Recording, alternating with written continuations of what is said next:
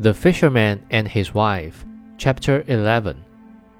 And he said again, Well, wife, I hope you are contented at last with being Pope. You can be nothing more. We will see about that, said the wife.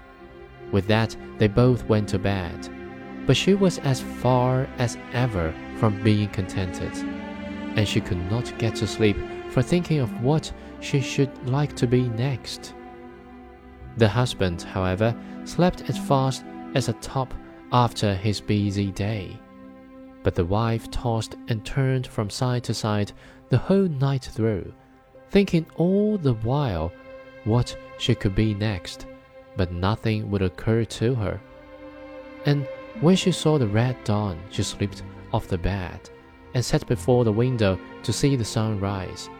And as it came up, she said, Ah, I have it. What if I should make the sun and moon to rise husband? She cried, and stuck her elbow in his ribs. Wake up and go to your fish, and tell him I want power over the sun and moon.